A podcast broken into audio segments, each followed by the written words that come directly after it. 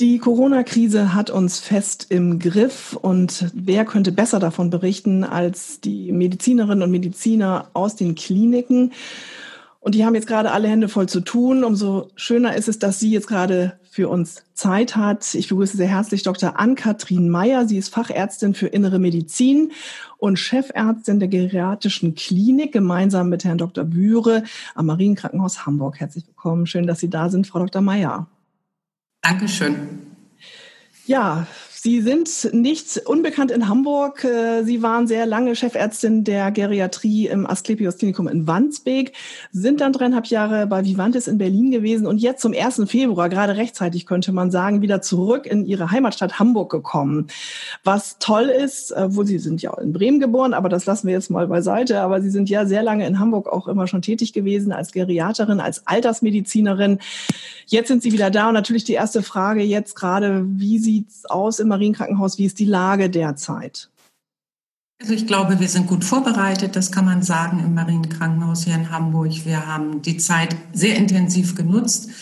Ähm, ganz frühzeitig hat unsere Geschäftsführung einen, ähm, einen kleinen Zirkel ähm, letztendlich einberufen im Sinne der internen Katastrophenplanung, denn so muss man es schon betrachten, diese Virusepidemie bzw. Pandemie, im Grunde ist es ja weltweit. Und wir haben Zeit gehabt zum Planen. Das macht auch einen großen Unterschied zu Italien. Die haben wir genutzt. Wir haben Patientenmöglichkeiten zur Beatmung extrem ausgebaut, äh, verdoppelt. Das ist bei einem 600-Betten-Krankenhaus wie auch in allen anderen Krankenhausen nicht mal ebenso getan. Dazu braucht es räumliche Veränderungen. Die Intensivstation wird praktisch vergrößert in angrenzende Bereiche. Dazu muss natürlich auch die Hygiene beachtet werden. Und was ganz, ganz wichtig ist, dass wir die Mitarbeiter im Krankenhaus mitnehmen, erklären, warum, warum diese Notwendigkeiten bestehen. Denn die uns allen vertrauten Arbeitsabläufe, die gibt es jetzt nur noch begrenzt. Die gibt es noch. Wir machen auch ganz normale Krankenhausversorgung. Ich denke, das ist auch wichtig für die Menschen, die jetzt natürlich auch jetzt einen Herzinfarkt bekommen können oder einen Blinddarm, der herausoperiert werden muss oder einen Schlaganfall, egal was das passiert. Aber wir sind eben auch auf diese spezielle Situation vorbereitet. Und da haben wir jetzt im Marienkrankenhaus schon vor, ja, vor einigen Wochen eine Station freigemacht, indem wir Patienten ähm, umverteilt haben innerhalb des Hauses, so dass wir jetzt äh, in Betrieb gegangen sind, eine Spezialstation haben, eine Isoliereinheit, wo nur Patienten mit Corona-Verdacht oder auch bestätigter Infektion behandelt werden. In Ergänzung zu der Intensivstation, die sich dann um die schwer verlaufenden Fälle, die es natürlich leider auch gibt, ähm, mit Beatmung dann eben auf der Intensivstation versorgt werden.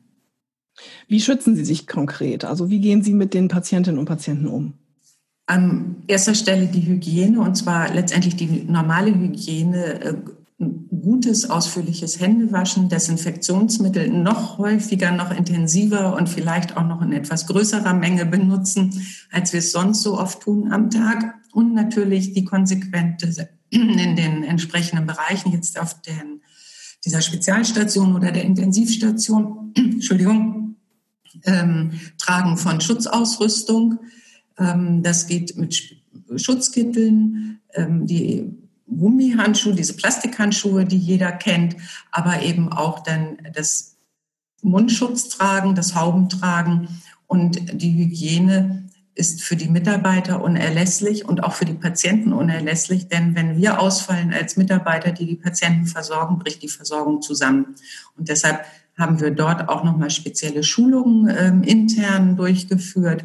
Wir haben initiiert durch eben unsere Krankenhausleitung auch eine Umverteilung von Mitarbeitern vorgenommen und die ähm, dann doch sonst immer vorhandenen Abteilungsgrenzen, die lösen sich jetzt auf. Und das Tolle ist, dass das Team eben mitgeht, einfach der Notwendigkeit der Situation geschuldet, dass alle da an einem Strang ziehen und dass wir, glaube ich, kann man sagen, so gut wie es irgend geht in dieser Situation, die wirklich neu für uns alle ist, ähm, gerüstet sind.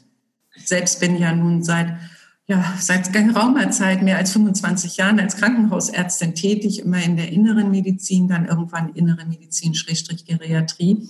Und ähm, sowas haben wir eben wirklich noch nie erlebt.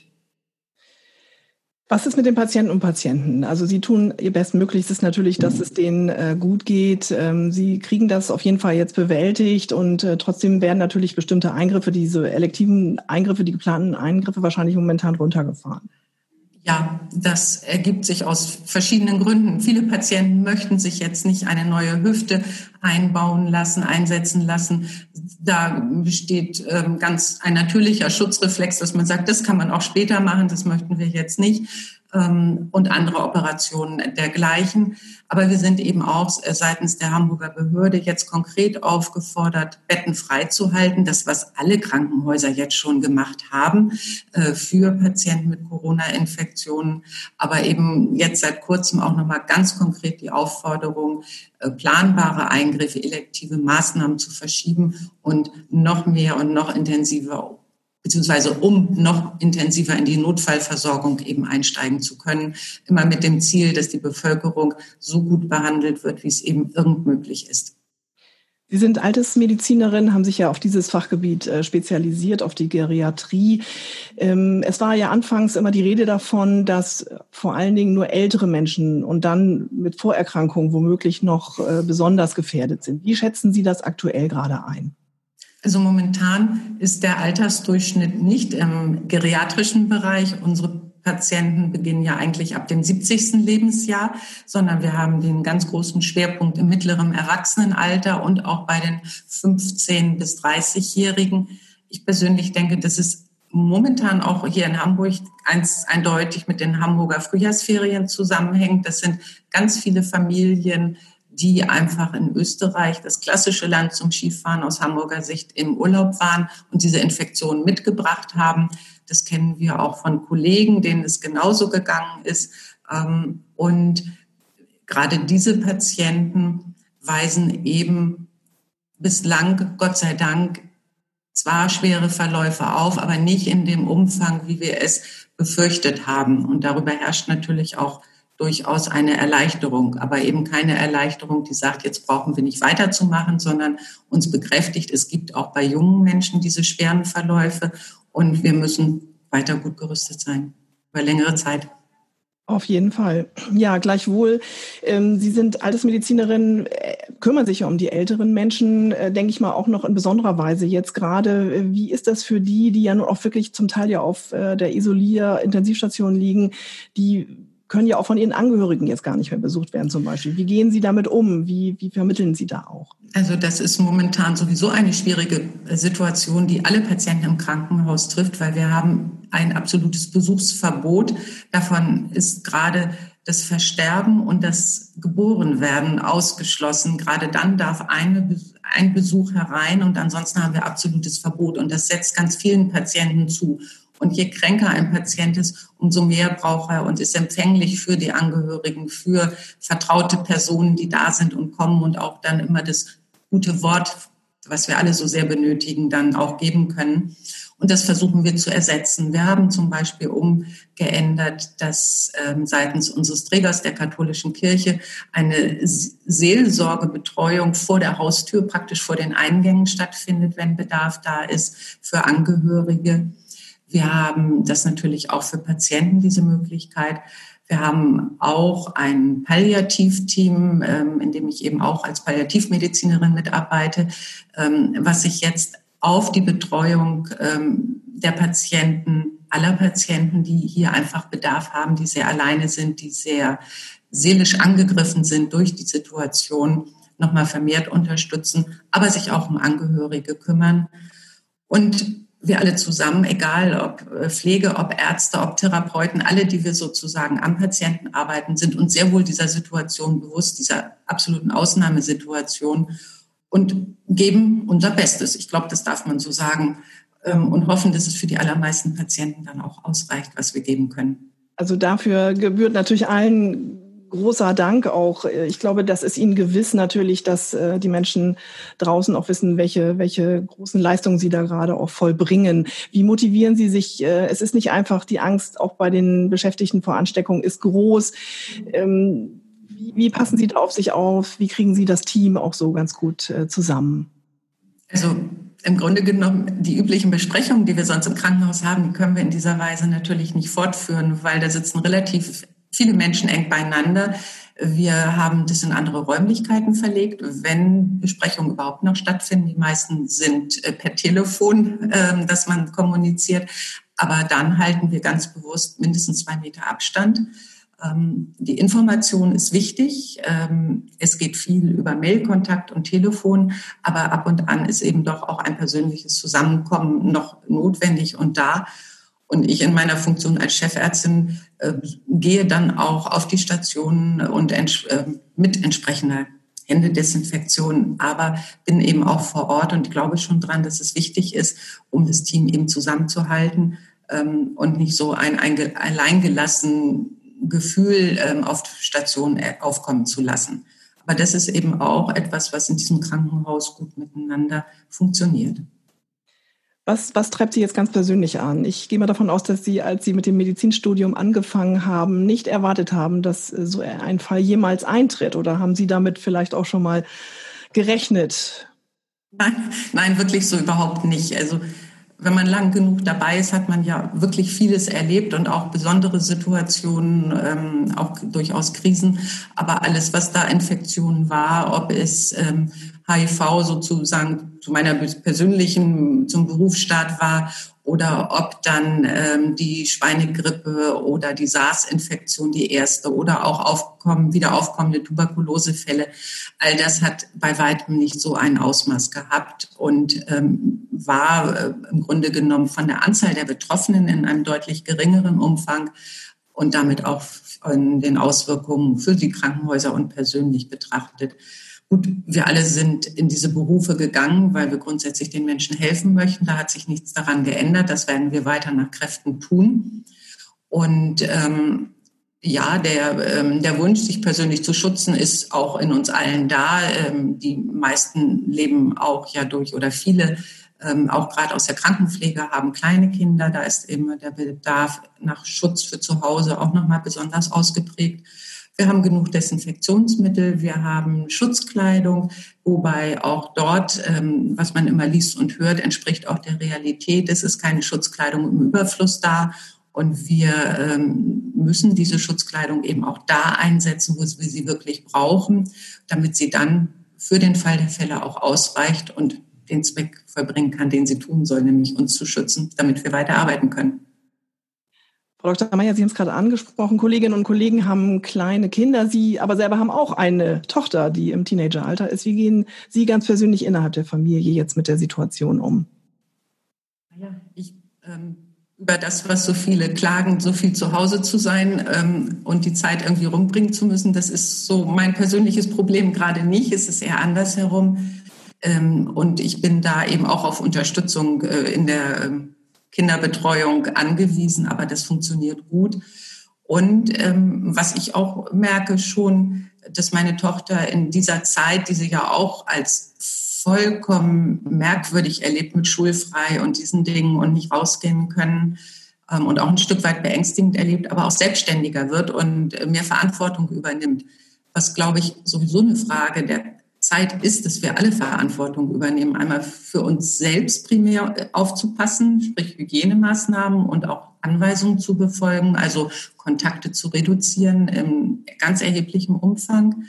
Ähm, wenn wir das alle machen, dann kriegen wir es nämlich weiterhin, dass wir die Infektion in der Ausbreitung verlangsamen können. Und das ist das A und O. Kommen wird sie.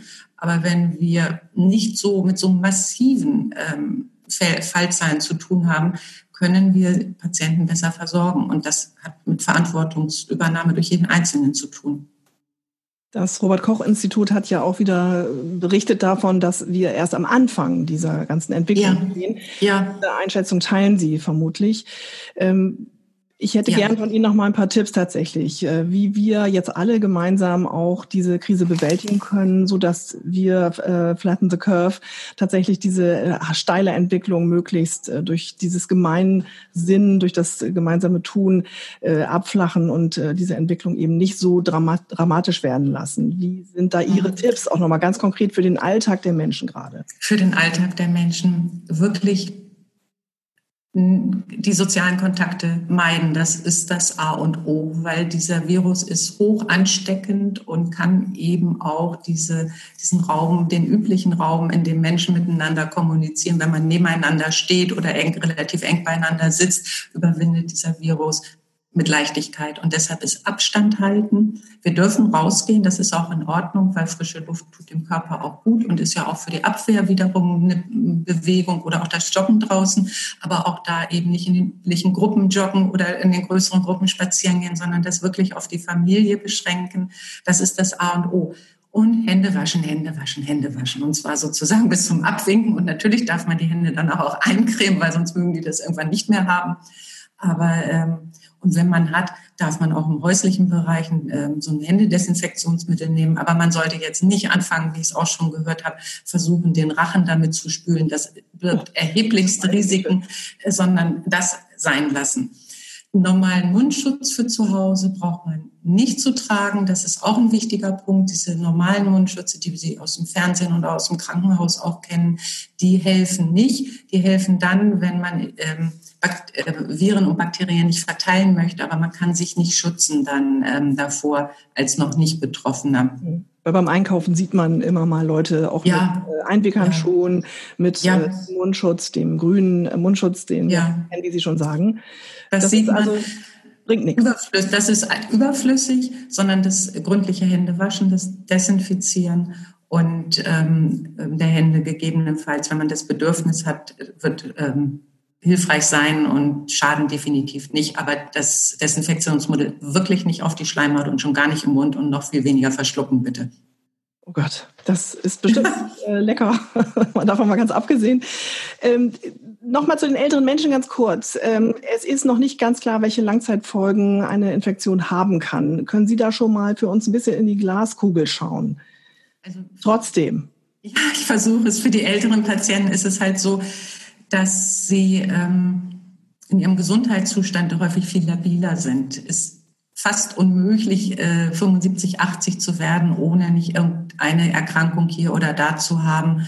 Und ähm, es kommt so häufig drauf an, trotz all dem, was man so ein Päckchen auf die Schultern bekommen hat über sein dann längeres Leben, gut zu Hause zurechtzukommen und selbstbestimmt zu leben. Und wenn jetzt so eine schwere Infektion mit hochgradigem Fieber über Tage ähm, stattfindet, dann schwächt das ganz immens. Ähm, die Muskeln bauen sich weiter ab, man wird weniger beweglich.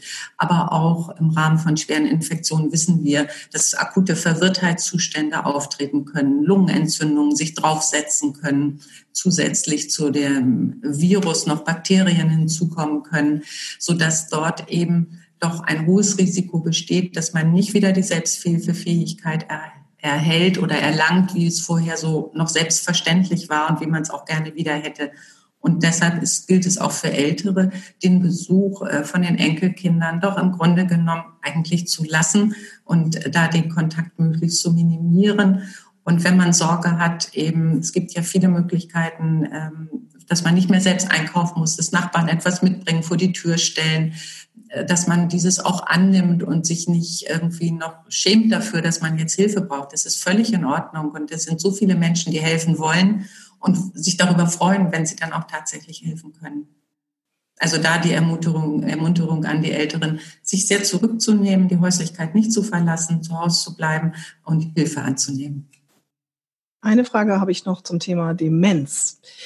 Das mhm. ist ja ein großes Thema für alle, die zu Hause ihre Demenz äh, an de, also dementiell erkrankten ähm, Angehörigen pflegen zum Beispiel, ja. aber sonst Demenzerkrankte in Pflegeeinrichtungen zum Beispiel, die ja, ja. über so eine Ansprache, Appell an die Vernunft äh, nicht mehr erreichbar sind. Wie ja. Kann man damit umgehen? Also sprich konkret gefragt, auch auf den häuslichen Bereich bezogen. Wie können Angehörige es schaffen, ähm, demenziell erkrankten Angehörigen zu helfen in dieser, dieser Situation, die ja gar nicht nachvollziehbar ist? Ja, genau. Patienten mit Demenz, also mit Einschränkungen der Hirnleistungsfähigkeit, wenn es fortgeschritten ist, sind nicht in der Lage, Notwendigkeiten zu erfassen, die Situation zu begreifen.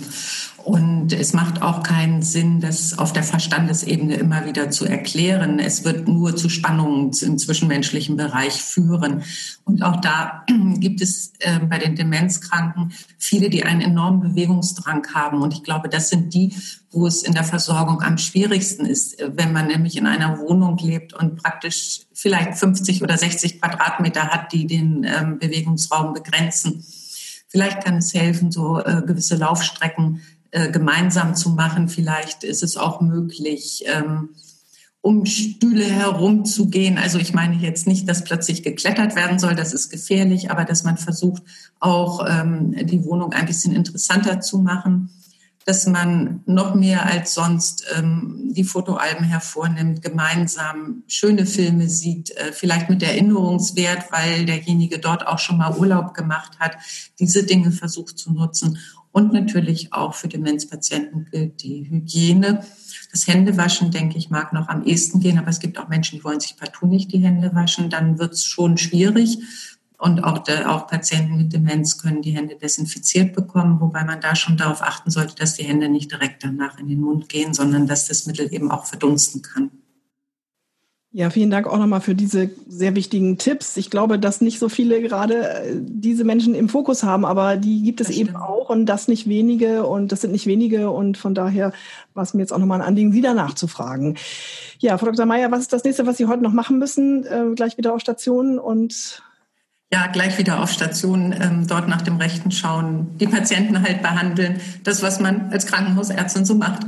Wie schaffen Sie den Ausgleich? Also was machen Sie, wenn Sie heute Abend Feierabend haben. Ja, da muss ich sehen, was zu Hause anliegt und auch ich muss ab und an zum Einkaufen fahren. Und ähm, ja, dann werden wir heute Abend gemeinsam kochen und gemeinsam essen. Und ich glaube, dieses Familienleben, wenn man dann zu Hause jemanden hat, ähm, ist momentan hoch im Kurs und kriegt einen anderen Stellenwert. Und für die, die eben keine Familie haben, sind es schon auch die modernen Medien, der Fernseher. Und wir alle sollten die eben, die alleine sind, nicht vergessen und gern einmal häufiger anrufen. Das wäre toll. Ich fand es auch toll, dass wir heute miteinander sprechen konnten, Frau Dr. Meyer, gerade in diesen Zeiten, die wirklich ganz viel Nervenstärke erfordern und in den Kliniken natürlich professionelles äh, Vorgehen. Und ich bin sicher, dass Sie das jetzt genauso weitermachen. Und ich sende herzliche Grüße ins Marienkrankenhaus Hamburg Dankeschön. und sehr herzlich, Frau Dr. Meyer, für das nette Gespräch. Und ich sage mal bis bald. Ich hoffe, wir bleiben da auch in Verbindung. Stay sehr gern, Frau Michaelis. Connected. Ja. bis, bis bald. Liebe Grüße. Bis bald. Tschüss.